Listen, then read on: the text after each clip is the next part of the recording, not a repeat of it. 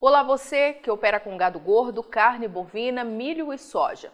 Seja bem-vindo à Rural Business, única agência provedora de informações estratégicas para o agronegócio do mundo, já que aqui não existe interferência de compradores ou vendedores em nosso conteúdo.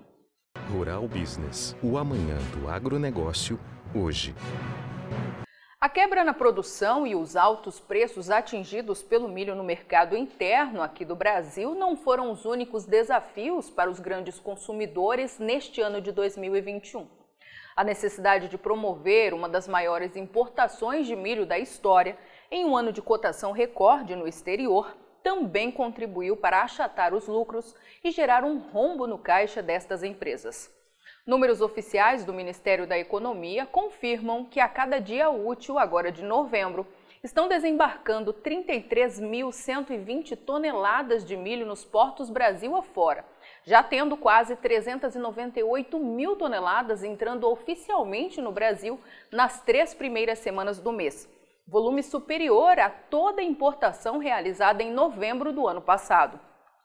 Neste ritmo, a Rural Business projeta que as importações de milho devem totalizar pouco mais de 662 mil toneladas até o final do mês, como destacado à direita no gráfico. Volume que supera a marca de 2016 e confirma um novo recorde de compras de milho no exterior para esta época do ano. O detalhe é que tudo já era esperado. Segundo a Conab, a quebra histórica de produção pela seca e geadas deve forçar a indústria a trazer o dobro de milho do exterior que um ano antes, ou o equivalente a 2 milhões e 800 mil toneladas, grande parte para respaldar a produção de proteína animal para as festas de final de ano, o que está se confirmando. Tudo indica que em 10 meses da atual safra 2020-21, que teve início em 1 de fevereiro, a indústria brasileira já terá cumprido 90% da meta de importação, jogando 2 milhões 520 mil toneladas de milho dentro do Brasil para atender o seu consumo. Volume que também ultrapassa a marca de 2016 e confirma novo recorde, como revela o gráfico. Este resultado em si pouco chama a atenção de nossos especialistas e certamente de boa parte de nossos assinantes que diariamente acompanham nossas análises de mercado.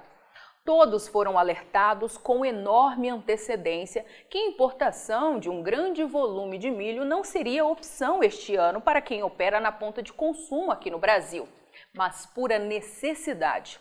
O que de fato chama a atenção da Rural Business é o preço médio que os importadores estão sendo obrigados a pagar pela tonelada de milho para garantir o seu abastecimento, de 232 dólares a tonelada, maior volume de toda a história e 15% superior ao que está sendo conquistado pelo milho brasileiro que está sendo exportado, 202 dólares de média. Somando tudo e já de olho no resultado agora de novembro, a Rural Business estima que para trazer as mais de 2 milhões de toneladas de milho do exterior em 10 meses, os consumidores terão que desembolsar 585 milhões e 600 mil dólares, quatro vezes mais que no ano passado, quando os investimentos ficaram em torno de 130 milhões apenas. E um novo recorde para o intervalo analisado. E se em dólar o resultado já impressiona, em moeda nacional então nem se fala.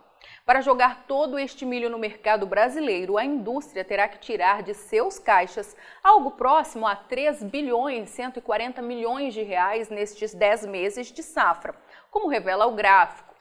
Quase 358% mais do que um ano antes e algo jamais visto em toda a história.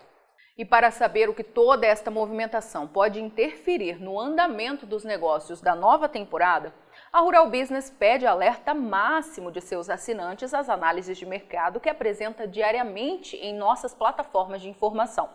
Pois não é só o andamento da produção aqui no Brasil que vai impactar nos preços do milho. Tem um cenário internacional que pode virar este mercado do milho de novo do avesso. Fique alerta! E aí, vai ficar sem ter acesso às informações diárias para os mercados de grãos e proteína animal da Rural Business?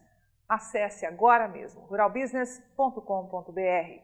Pacotes de informação a partir de R$ 9,90 por mês. Rural Business, o amanhã do agronegócio, hoje.